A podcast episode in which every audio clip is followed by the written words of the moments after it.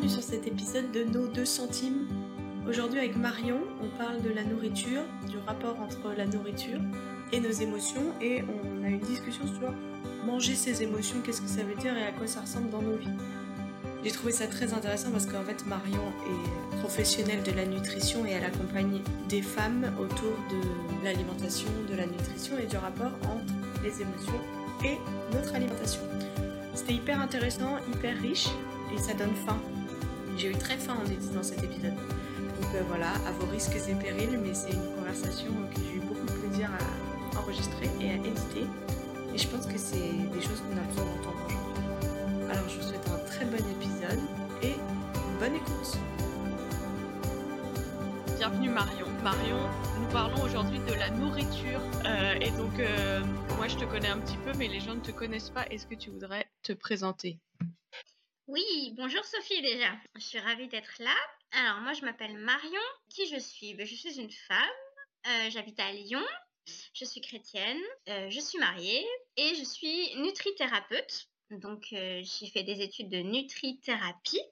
D'où ce podcast sur le sujet de la nutrition. Et je me suis spécialisée aussi dans la perte de poids. Donc je suis coach en perte de poids. Et initialement j'étais pharmacienne il y a quelques années. Enfin, Wow, t'as beaucoup de casquettes. Ouais, j'ai beaucoup de casquettes. Ah oui, j'ai écrit un bouquin sur euh, la nutrition, euh, le petit manuel de diététique spirituelle. Voilà, aux éditions première partie. Trop bien, comme ça les gens savent comment ils peuvent se procurer ce livre. Je l'ai offert à Noël à ma tante d'ailleurs. Je ne D'accord. sais pas euh, ce qu'elle en a pensé, mais comme ça, vu que je l'ai eu entre les mains, j'ai pu euh, me plonger dedans un petit peu et ça avait l'air euh, trop intéressant. Trop bien, du coup, euh, pourquoi est-ce que tu as choisi de te former dans le domaine de la nutrition euh, en étant pharmacienne? Yes. Mais en fait, en, en voulant devenir pharmacienne, je voulais vraiment participer à la santé des gens. Je me suis toujours beaucoup intéressée à la santé et euh, j'avais envie d'aider les gens à être en meilleure santé. Sauf que euh, je suis devenue pharmacienne, ça m'a plutôt plu, mais euh, j'étais un peu frustrée parce que j'avais l'impression qu'avec les médicaments, on arrivait déjà à un stade très avancé, c'est-à-dire qu'on arrivait dans la santé des gens au stade déjà de la maladie. Et je me disais, ben en fait, c'est un peu dommage parce que la santé, ça démarre bien avant. Et j'aime bien, quand je parle de ça, parler de la médecine traditionnelle chinoise. Alors, non pas que je veux vanter tous les aspects de cette médecine, mais il y a quelque chose qui est intéressant dans la médecine traditionnelle chinoise, c'est que dans cette culture-là, la santé, c'est quelque chose que l'on préserve. En tout cas, la médecine, c'est la science qui préserve la santé. C'est pas la science qui va traiter la maladie. Il y a beaucoup plus une culture de la prévention en fait. Et euh, j'ai eu ce désir d'agir plus sur la prévention dans la santé. Et euh, je me suis intéressée du coup aux impacts de l'alimentation sur la santé. Et là, euh, ça a été, euh, ça a été vraiment une découverte pour moi. J'avais fait six ans d'études universitaires et on m'avait jamais parlé de l'impact de l'alimentation sur la santé. Et j'ai trouvé ça passionnant aussi parce que j'aime manger. Vraiment, j'aime manger, Mhm. j'aime cuisiner. Et je me suis dit, ah, mais c'est trop passionnant de pouvoir et agir sur la santé tout en mangeant. Et c'est ça qui m'a poussée à me Mhm. former dans ce domaine et j'ai vraiment pas été déçue. Trop intéressant. Alors, euh, c'est quoi que tu préfères dans ton métier? Et aujourd'hui, peut-être tu peux dire à quoi ressemble ton métier euh, dans la pratique? Ouais. Et qu'est-ce que tu préfères? Euh, donc mon métier maintenant, donc, pendant un temps où j'ai, après avoir eu ma certification de nutrithérapeute, j'ai exercé un petit peu comme naturopathe parce que j'avais aussi une, spécialisation en plantes et huiles essentielles. Donc j'avais des gens qui prenaient rendez-vous pour des problèmes de digestion ou un peu rééquilibrer leur assiette. C'était intéressant, mais c'était un peu du one shot. Et ça m'intéressait finalement pas tant que ça. Donc maintenant, à quoi ça ressemble, vu que je me suis spécialisée plutôt dans la perte de poids, c'est que j'accompagne des femmes euh, sur plusieurs mois dans leur démarche de perte de poids, à la fois sur l'aspect nutritionnel, mais aussi beaucoup sur l'aspect émotionnel et psychologique de la perte de poids, parce que en me spécialisant dans ce domaine-là, je me suis aperçue qu'il ne suffisait pas de faire des plans alimentaires, euh, de dire voilà qu'est-ce qu'il faut manger, etc., parce que le surpoids avait une cause bien plus profonde. Et en fait, c'est ça que j'aime le plus dans mon métier actuellement. Ben, déjà, c'est le fait de pouvoir accompagner pendant plusieurs mois de suite et de pouvoir euh, d'une certaine manière entrer presque dans l'intimité des gens. Alors à la fois c'est quelque chose que j'aime et à la fois je réalise à quel point c'est un honneur euh, d'avoir cette confiance. hein. donc euh, je voilà, c'est pas juste euh, du, voyeurisme de vouloir connaître la vie des gens, c'est quelque chose que j'ai conscience de la valeur. Mais du coup c'est hyper riche parce que je partage avec ces femmes à la fois sur ben, leurs pensées, leur rapport à la nourriture, ce qui s'est passé parfois dans leur enfance, leurs émotions. Et du coup, c'est très vaste. C'est pas juste ce qu'il y a dans leur assiette. Et ça c'est vraiment chouette et c'est intéressant. Il y a vraiment de très très belles choses qui se passent. On travaille aussi beaucoup sur la manière de se voir l'estime de soi le rapport au corps.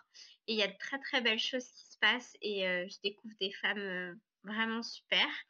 Et euh, j'aime beaucoup il y a beaucoup de relationnel. Et j'aime beaucoup ça. Mmh. ouais. Ouais. Trop bien c'est trop précieux de pouvoir j'imagine être accompagné aussi par quelqu'un qui peut-être à l'inverse de la nutrition traditionnelle extrêmement centrée sur la nourriture et sur le, ce qu'il y a dans l'assiette, d'avoir quelqu'un qui prend en compte la globalité, ça doit être intéressant et ouais, rafraîchissant.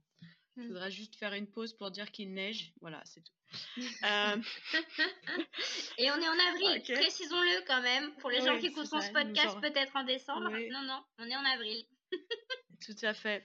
J'adore. Bon, donc bien manger, ça ressemble à quoi d'après toi ou d'après ta formation ou comment tu le vis au quotidien? Mmh. Est-ce que c'est vraiment manger 5 fruits et légumes par jour? ça, ça, peut en faire partie, mais ce sur quoi je voulais insister, après je pourrais dire peut-être plus en détail oui, les recommandations alimentaires si, tu, si tu désires, mais je voulais insister sur le fait que pour moi, bien manger, ça comprend plusieurs choses. Ça comprend ce qu'on a dans l'assiette et ça comprend aussi ce qui se passe dans notre tête et dans notre esprit et que les deux, quand on mange, et les deux sont aussi importants. Dans l'assiette, on, voit aisément euh, ce que, en quoi bien manger peut a un lien avec ce qu'il y a dans notre assiette. Ça peut être dans la qualité et la quantité de ce que l'on mange. Est-ce que ce qu'on mange va combler les besoins de notre corps? Est-ce que ça va lui apporter tout ce dont il a besoin pour fonctionner? Donc oui, ça passe par manger quand même régulièrement des fruits et des légumes. Alors quand on dit 5, en fait, c'est 5 portions de 80 grammes. Voilà, donc ça passe par manger régulièrement des fruits et des légumes, euh, des protéines euh, de bonne qualité, des glucides de bonne qualité, avoir une assiette équilibrée. Mais pas que. Bien manger, c'est aussi euh, ben, se poser la question de, qu'est-ce qui me motive en fait à manger? Est-ce que je mange par faim ou est-ce que je mange pour combler un besoin de réconfort, combler un besoin de sécurité, combler quelque chose en fait? Donc bien manger, ça passe aussi par manger quand même la majorité du temps par faim, que la faim soit notre principal moteur à manger et non pas combler un, besoin.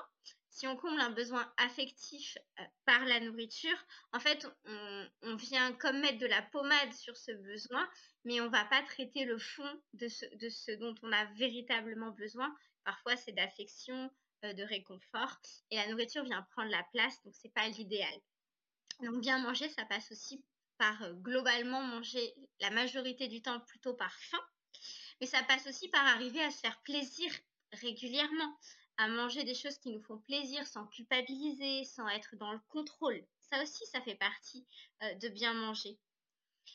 bien manger, ça, ça, passe aussi par l'image que l'on a quand on mange telle ou telle chose, par exemple, est-ce que je vais avoir une image de moi comme quelqu'un de, de trop gourmande ou de trop laxiste si je mange de la pizza. Est-ce quelle, quelle image je vais avoir de moi en mangeant tel ou tel aliment? Ça aussi, bien manger pour moi, c'est c'est ne pas avoir une estime de soi qui varie selon ce que je vais manger. Et aussi bien manger pour moi, c'est c'est aussi que la nourriture elle ait sa juste place dans la dans les priorités. C'est-à-dire que euh, oui, c'est bien de, manger selon les recommandations alimentaires, mais est-ce que ça m'empêche de voir certains de mes amis? Est-ce que ça m'empêche d'accepter des invitations? Et si c'est le cas, à se demander si la valeur bien manger ne rentre pas en concurrence avec d'autres valeurs fortes dans ma vie.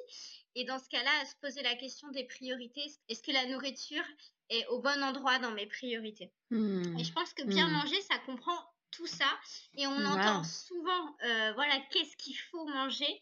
Et moi, je dirais, ben, aussi comment on mange et qu'est-ce qui se passe dans ma tête par rapport à la nourriture. Pour moi, ça fait aussi partie de bien manger. Trop intéressant.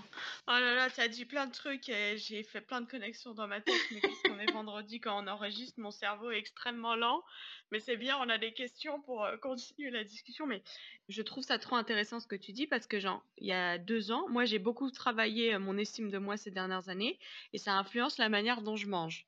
Par exemple, peut-être que ça va à toi en tant que nutri, nutrithérapeute. Ouais. Tu, euh, ça va allumer des signaux, mais par exemple, moi, en fait, récemment, j'arrive à sauter des repas maintenant. Pas, c'est pas mon objectif de vie de sauter des repas. Mais en fait, avant, c'était impossible que je saute des repas. Sauter des repas, genre, il fallait que je mange, quoi. Et aujourd'hui, je peux sauter des repas et pas avoir besoin de compenser après. Et je trouve ça, pour moi, c'est un signe que j'ai, plus, mon rapport à l'alimentation est beaucoup plus sain qu'avant parce que j'ai pas l'impression que je vais mourir si je saute pas des repas. Et je, je me rappelle d'une discussion avec une amie où j'avais sauté le repas de midi parce que je sais pas, je faisais autre chose et puis que j'avais pas faim et que je trouvais pas ça grave de pas manger. Et l'amie en question était là, ah, mais elle, a commencé à se faire beaucoup de soucis sur le fait que je sautais des repas comme si j'allais pas bien et tout. Et moi j'ai dit, ah non, mais je trouve ça plutôt en fait fou que j'arrive à sauter des repas sans me dire que je vais mourir. Même si, encore une fois, c'est pas mon objectif de vie de sauter des repas. Mais bref, ça m'a fait réfléchir à ce que tu disais parce que autant on peut dire il faut pas manger et autant selon les cultures familiales et tout, il peut y avoir un grand sentiment d'insécurité si tu peux si tu manges pas. Absolument, absolument, mais je suis assez d'accord avec toi. Euh, pour moi, c'est quelqu'un qui me dit qu'il est en mesure, s'il n'a pas faim, de ne pas manger euh, sans avoir peur, etc. C'est plutôt, pour moi, signe de quelque chose de sain, de positif. Euh, comme quoi, oui, c'est pas juste le fait de manger ou pas manger qui est bien ou pas bien, c'est qu'est-ce qu'on qu'est-ce qu'on met derrière, en fait. Et mmh. c'est vrai. Et la liberté Ouais, c'est ça. En fait, c'est la liberté. Et puis l'écoute de son corps aussi, c'est parce que aussi, je sais plus, une personne que j'accompagnais où, pareil, on parlait de manger plus, manger moins le soir ou de pas manger de protéines, etc. Et elle me disait, mais je vais avoir faim. Ok, tu penses que tu vas avoir faim euh, Pourquoi tu as déjà eu faim en fait en, en mangeant plus léger ou en mangeant pas de protéines? Ben non, mais je me dis que je vais avoir faim. Donc du coup, je vais, je pense que je vais me sentir inconfortable, donc j'ai pas envie de le faire. Mais en fait, tout ça, c'est dans la tête. Euh, c'est des peurs, en fait. Et quand on en pratique, euh, pas forcément. Et donc, du coup, c'est ça qui est intéressant, ouais. Et peut-être qu'en France, en 2022, on ne sait pas trop ce que c'est que d'avoir faim, en fait. Enfin, c'est une question que je me, que je me, une réflexion que je me suis faite récemment, où euh, avoir faim, c'est inconfortable et c'est pas un but en soi, c'est pas du tout toi, tu essaies de dire des trucs sains et moi, je veux dire des trucs complètement. Euh, non, mais en fait, découvrir ce que c'est que d'avoir faim pour pouvoir se dire Ah, ça, c'est mon corps qui a faim. Parce que moi, par exemple, j'ai des fois des brûlures d'estomac. Et euh, ouais, cette semaine, j'ai eu quelques fois des brûlures d'estomac et j'étais là Est-ce que c'est des brûlures d'estomac ou est-ce que c'est de la faim? Mmh. Et en fait, j'ai tellement peu l'habitude d'avoir faim et d'avoir des brûlures d'estomac aussi que c'est difficile de savoir quel signal mon corps est en train de m'envoyer. Bref, c'est une réflexion. Euh. Qu'est-ce que c'est que d'avoir faim euh? mmh, mmh. D'ailleurs, on conseille parfois, alors moi je le fais avec des pincettes, mais je sais qu'il y en a d'autres qui le font, en début d'accompagnement à la, à la perte de poids, de, de faire des, des, petits jeûnes, des jeûnes intermittents, etc. Pas forcément dans le but de perdre du poids, mais dans le but justement de, de se reconnecter à sa sensation de faim parce que quand on, fait un jeûne intermittent, souvent à la fin du jeûne intermittent, on sent un peu plus la faim. Et moi, j'accompagne des femmes qui me disent parfois, mais je sais plus ce que c'est qu'avoir faim. Je suis incapable de te dire si j'ai faim ou pas. Et du coup, ça, ça peut être un petit exercice. Pas le but de jeûner très longtemps, mais juste de, de jeûner un tout petit, voilà, une 16 heures ou 20 heures, juste pour reconnecter à sa sensation de faim et de nouveau savoir ce que c'est qu'avoir faim en fait. Oui, et tous les signaux au-delà d'avoir mal au ventre, mais avoir plus d'énergie, être euh, plus arrivé à réfléchir et tout, enfin les trucs qui disent que notre corps il a besoin d'avoir de l'énergie. Euh, c'est vrai que si on sait plus ce que c'est, euh, c'est difficile. Mmh. c'est un des, un des problèmes de vivre dans une société hyper bien, ouais, où la nourriture est très accessible et tout. le danger, c'est qu'on n'est plus du tout connecté à ça et qu'on mange juste par habitude. Mmh par habitude, par sociabilisation, euh, etc. Mm. Ouais. Mais ce qui est bon, c'est on va pas se plaindre d'avoir assez à manger dans notre assiette non plus. Oui. De pouvoir manger à notre faim et tout. plutôt cool, mais bon, ça Mm. pose peut-être des problèmes. Bah, je, je donnais une conférence là. J'étais en conférence il y a deux, week-ends dans une église et justement j'expliquais cette idée de manger à sa faim, de se reconnecter à sa faim. Et il y a un homme qui est intervenu pour me dire ben moi je suis pas d'accord parce que quand j'étais en Afrique, et ben quand on avait de la nourriture, on mangeait et on n'allait pas attendre d'avoir faim, etc. Et évidemment, tu vois, c'est c'est une autre culture et là c'était c'est pas du tout les mêmes problématiques. C'est genre juste là j'ai à manger, je sais pas quand est-ce que j'aurai à manger euh, dans les prochaines heures, les prochains jours, donc je vais manger. Donc c'est aussi des problématiques à adapter en fonction de la culture. Et comme tu dis, on est dans une culture où la nourriture est hyper accessible et c'est pour ça qu'on peut se permettre, entre guillemets, d'aller jusqu'à la fin, alors que dans d'autres cultures, euh, ce serait idiot de se forcer à avoir faim, mais Bah qui sont oui. tout le temps faim, en fait. Qui sont pas accessibles. Oui, et puis, enfin, je veux dire, par exemple, avec un enfant et tout, c'est une très mauvaise idée de dire euh, il faut que tu apprennes à avoir faim, euh, enfin, et de pas le nourrir volontairement pour qu'il ait faim. Enfin, ce serait Ouais. une très mauvaise idée. Même Ouais, si, c'est bon, ça. un, un bébé qui a faim, ça se voit très rapidement. Oui, ça s'entend. Ouais. Dans tes accompagnements, tu vois des personnes qui voudraient que l'alimentation re- revienne à la bonne place dans leur vie. Et qu'est-ce que toi tu proposes pour les aider à se rééduquer? Pour que la nourriture soit à la bonne place. Hmm. Ben, justement, moi, la première chose que je fais, c'est commencer par travailler sur la sensation de faim. De, voilà, est-ce que la faim est euh, le principal moteur à manger? Euh, Voilà, donc d'aller euh, se demander sur une journée, sur deux journées, voilà, à chaque fois, un petit exercice à chaque fois que je vais consommer de la nourriture, juste se demander est-ce que j'ai faim. Et aussi, qu'est-ce qui m'arrête de manger quand je suis en train de manger? Est-ce que c'est parce que j'ai plus faim? Est-ce que c'est juste parce que ben, j'attends que mon conjoint ou mes enfants aient fini de manger? Euh, Si eux, ils prennent un dessert, ben, moi, je prends un dessert parce que j'ai envie de partager le repas avec eux, mais finalement, je n'ai pas forcément faim. Donc, on travaille beaucoup sur ça, sur la sensation de faim. Ça, ça va être une des premières, choses sur lesquelles j'aime travailler. Et après, on travaille aussi pas mal sur euh, les émotions euh, parce que beaucoup me disent avoir une alimentation émotionnelle, c'est-à-dire... manger pour vivre une émotion, pour fuir une émotion. Alors, je sais que c'est une question après, je, viendrai, je détaillerai un petit peu plus là-dessus. Voilà, on travaille sur l'alimentation émotionnelle. Euh, on travaille aussi sur parfois, est-ce que, euh, est-ce que bah, quand c'est du surpoids, est-ce qu'il y aurait une raison qui aurait amené ce surpoids? On travaille un peu dans l'histoire. Est-ce qu'il y a des, dans l'histoire de la personne, est-ce qu'il y a des choses qui ont pu euh, être à l'origine de surpoids? Ça, c'est ce que j'appelle le terrain on travaille le terrain et puis aussi l'estime de soi, etc. Donc ça, c'est le terrain. Une fois que le terrain a été un peu euh, renouvelé, parce que oui, souvent les personnes qui viennent me voir, c'est des personnes qui ont fait des régimes, qui ont été voir des nutritionnistes, qui ont été voir des diététiciennes. Donc en fait, commencer par un plan alimentaire, ça marche pas parce qu'elles l'ont déjà fait et si elles sont vers moi, c'est que ça n'a pas marché. Donc on travaille d'abord sur le terrain le, de fond.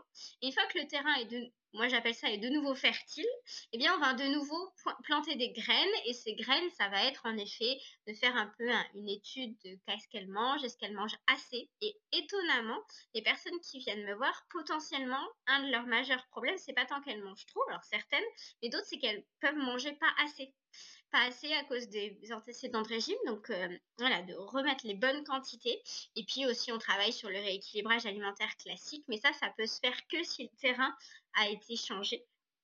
Et puis ensuite, ben voilà, on, travaille sur le fait de garder les bonnes habitudes, d'essayer de mettre en place des nouvelles habitudes et de les garder. L'idée, c'est que les personnes, elles, soient autonomes à la fin de mon accompagnement.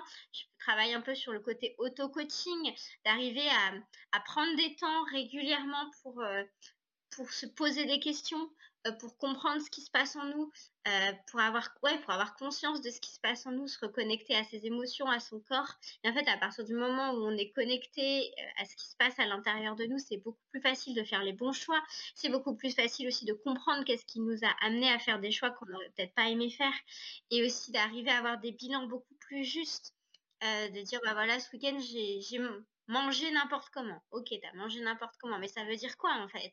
Et puis en fait, quand tu déroules le truc, c'est pas qu'elle a mangé n'importe comment, c'est qu'en fait, elle a été invitée chez des amis et qu'elle a pas pu manger comme d'habitude.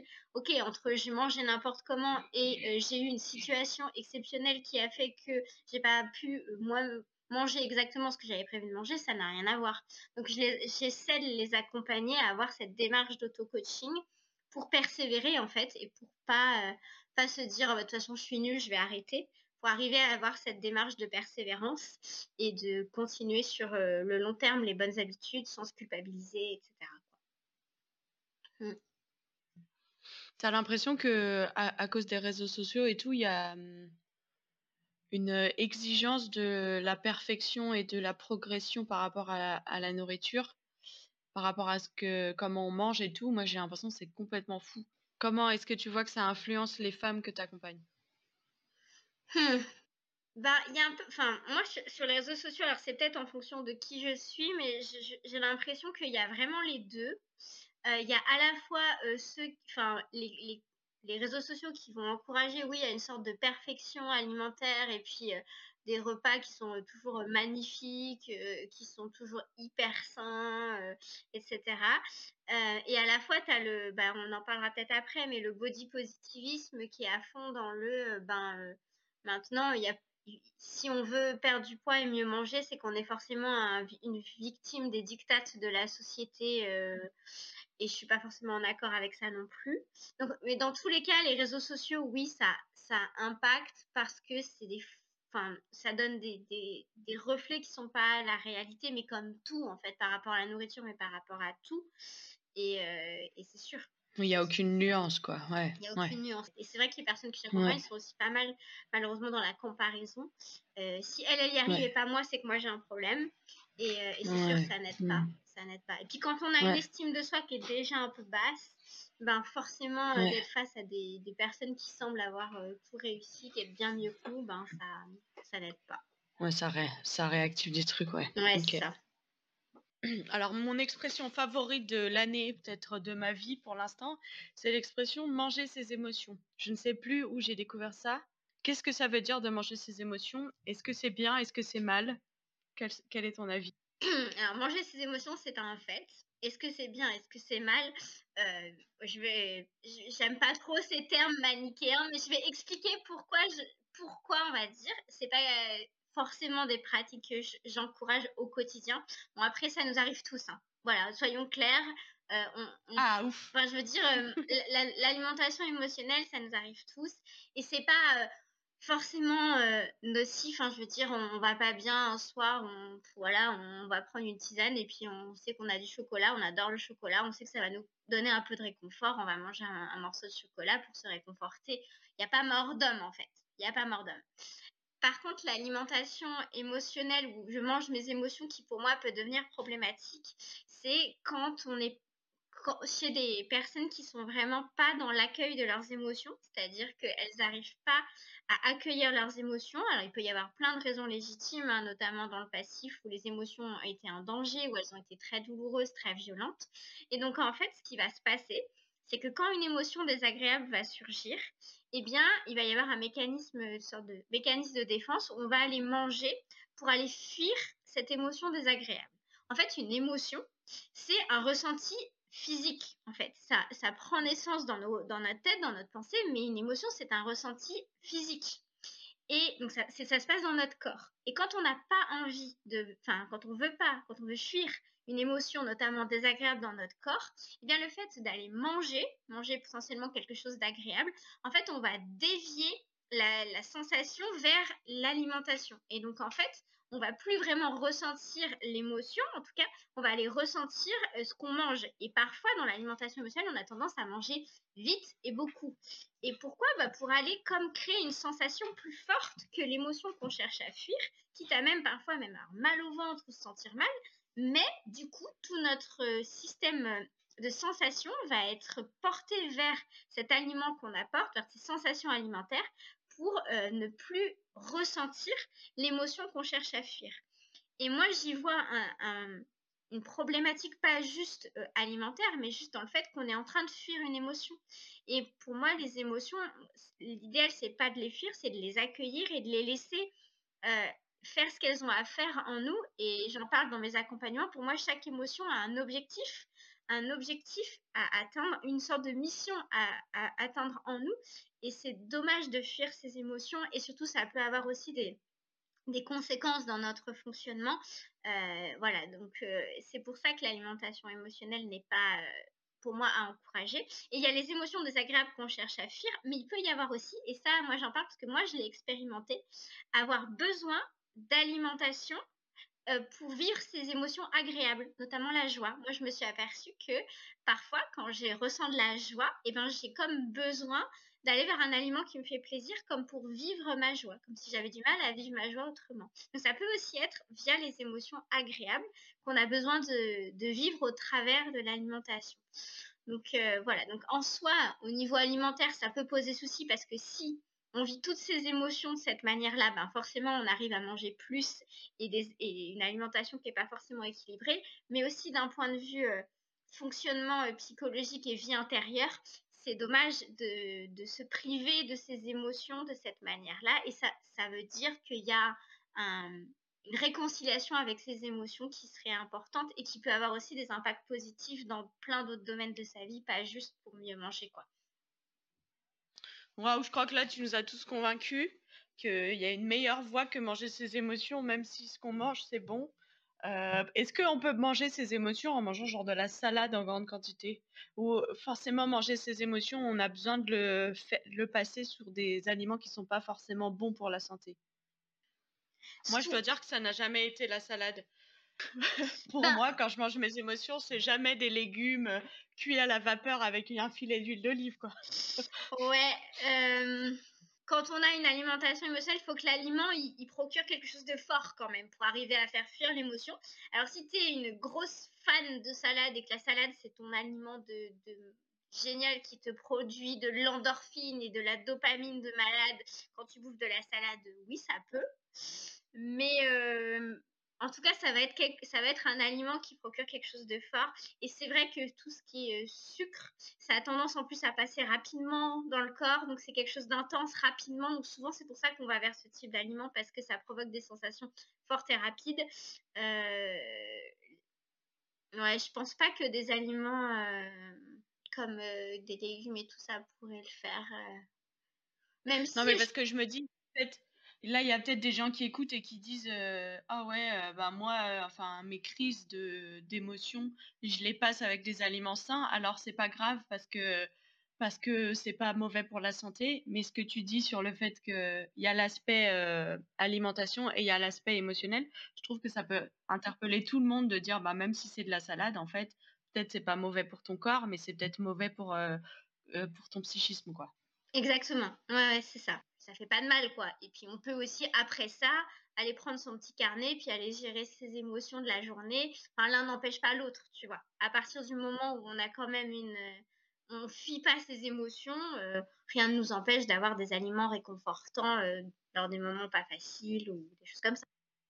Oui, oui, parce que je pense pas que. Enfin, pour moi, j'ai aucune formation, donc c'est toi l'experte. Mais pour moi, euh, la nourriture, c'est aussi du réconfort. Et c'est pas la seule, c'est pas le seul besoin qui est comblé quand je mange, parce que le besoin principal, j'ai compris que tu disais peut-être ça au début, que le besoin principal quand on mange, ça doit être la satiété, le besoin de faim et de satiété, mais qu'il y a plein d'autres besoins, bah, le besoin d'être ensemble, de communauté si on mange à plusieurs, et que le besoin de réconfort, enfin c'est bien si la nourriture ça te fait du bien quand tu la manges, mais ça doit pas être ça que tu cherches en premier dans la nourriture. Ouais, absolument. Et puis, le, ouais, la nourriture, on, aurait pu en, parler dès le début, c'est quand même quelque chose qui nous fait plaisir. C'est quelque chose de plaisant qui a été créé par Dieu euh, de manière agréable. D'ailleurs, euh, euh, ce qui est pas bon du tout, du tout, du tout au goût dans la nature, c'est que c'est toxique. Et ce qui est sucré, c'est que généralement, c'est plutôt bon pour nous. Donc, on a, on quand même, on a quand même été créé pour aimer ce qu'on mange, trouver du plaisir, potentiellement du réconfort, c'est quelque chose de social. Ça, c'est pas du tout nocif. Mais ce qui peut être embêtant, c'est quand, voilà, on vit toutes ces émotions comme ça, ou quand c'est la seule source de plaisir. Moi, ça m'arrive de demander aux personnes qui ok, euh, quand, quand tu te sens pas bien, euh, tu as besoin d'aller vers la nourriture, euh, quel, autre moyen tu as de réconfort? Et il y a vraiment des gens qui me disent, ben, en fait, j'en ai pas d'autre, quoi. Et c'est là où ça peut tourner vers l'excès ou la compulsion, etc., c'est quand c'est la, seule échappatoire, en fait. Mais si il y a ça, il y a parfois, c'est aller, aller discuter avec une copine, parfois, c'est aller prendre une douche, parfois, c'est aller regarder une bonne série, parfois, c'est aller manger un carré de chocolat ou aller manger une pizza, bah, en fait, il n'y a pas vraiment de problème, puisque de toute façon, on va aller piocher dans les différentes options qu'on a. Et si c'est toujours la nourriture et, euh, jamais le reste, et jamais je vais aller vivre mes émotions, tu vois, là, on, pourrait avoir un problème à la fois et alimentaire et ou psychique. Mais, mais que l'alimentation soit un des moyens de, de se réconforter et de, de, procurer du plaisir, je vois pas, je vois pas où, où serait le problème en fait. Excellent, ça me va. Ok, du coup, euh, tout à l'heure, on a parlé euh, du, as parlé du mouvement du body positivisme. Ouais. Est-ce que tu veux expliquer ce que c'est? Et euh, tu as un peu dit ce que tu en pensais, mais est-ce que tu veux donner d'autres éléments? Ouais. Alors, je ne suis pas une spécialiste du body positivisme, mais euh, le body positivisme, c'est un, mouvement, je ne sais pas s'il a pris sur les réseaux sociaux, oui, je crois principalement sur les réseaux sociaux, qui euh, s'est monté un peu en, opposition à la culture des régimes, donc la culture des régimes qui prône sans arrêt le besoin de perdre du poids, le bikini body, l'approche de l'été, là, euh, perdez 10 euh, kilos avant l'été pour avoir votre super bikini sur la plage et tout.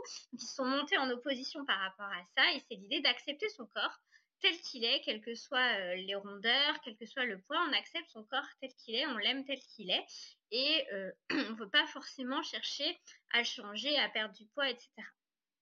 Et dans l'idée, moi je trouve ça quand même chouette qu'on puisse avoir ce mouvement qui dit que bah voilà, on peut aimer son corps tel qu'il est. Euh, on n'a pas besoin de tous euh, faire un 34. Aussi rappeler que euh, dans les magazines, sur les réseaux sociaux, à la télé, c'est tout du fake. Il y a du Photoshop ou même les actrices, on ne sait pas tout ce qui leur est imposé au niveau alimentaire, etc., au niveau psychisme aussi pour qu'elle soit comme ça. Enfin, voilà, c'est du fake et on, on c'est pas des bons modèles en fait. Et ça, je trouve ça intéressant de dire, bah voilà, on, est belle sans forcément être comme euh, ces femmes que l'on voit sur les magazines ou les réseaux sociaux. Donc ça, je suis d'accord. Après, là où je vois un risque avec le body positivisme, c'est euh, de, de ne pas rendre illégitime euh, le désir de perdre du poids. C'est-à-dire qu'une femme qui se sentirait, enfin qui serait en surpoids euh, ou en obésité et qui aurait envie de perdre du poids parce qu'elle ne veut pas rester comme ça, parce qu'elle se sent pas bien dans son corps. Moi, j'entends beaucoup, mon corps ne correspond pas à qui je suis à l'intérieur. Ou même, bah, il y a des maladies qui peuvent survenir de surpoids. Elle doit pouvoir se dire, ben, j'ai quand même envie de faire un rééquilibrage et de perdre du poids, sans se dire, ah bah, c'est forcément que je suis une victime des dictates de la société qui veut me faire devenir mince. Et donc ça, faut faire attention pour, euh, dans ce côté très déculpabilisant, ou euh, de faire attention de ne pas culpabiliser quand même. Hein. Et souvent, c'est ça, quand on, se montre face à un, un, mouvement très culpabilisateur, on se dit, voilà, nous, on est la liberté, on est la non-culpabilité, mais attention, parce qu'il y a toujours un risque quand même, de, quand on est trop dans l'extrême, quand on s'est monté contre quelque chose, finalement, d'être quand même dans la culpabilisation ben, de celles qui disent, ben, en fait, moi, je, je, je veux quand même perdre du poids.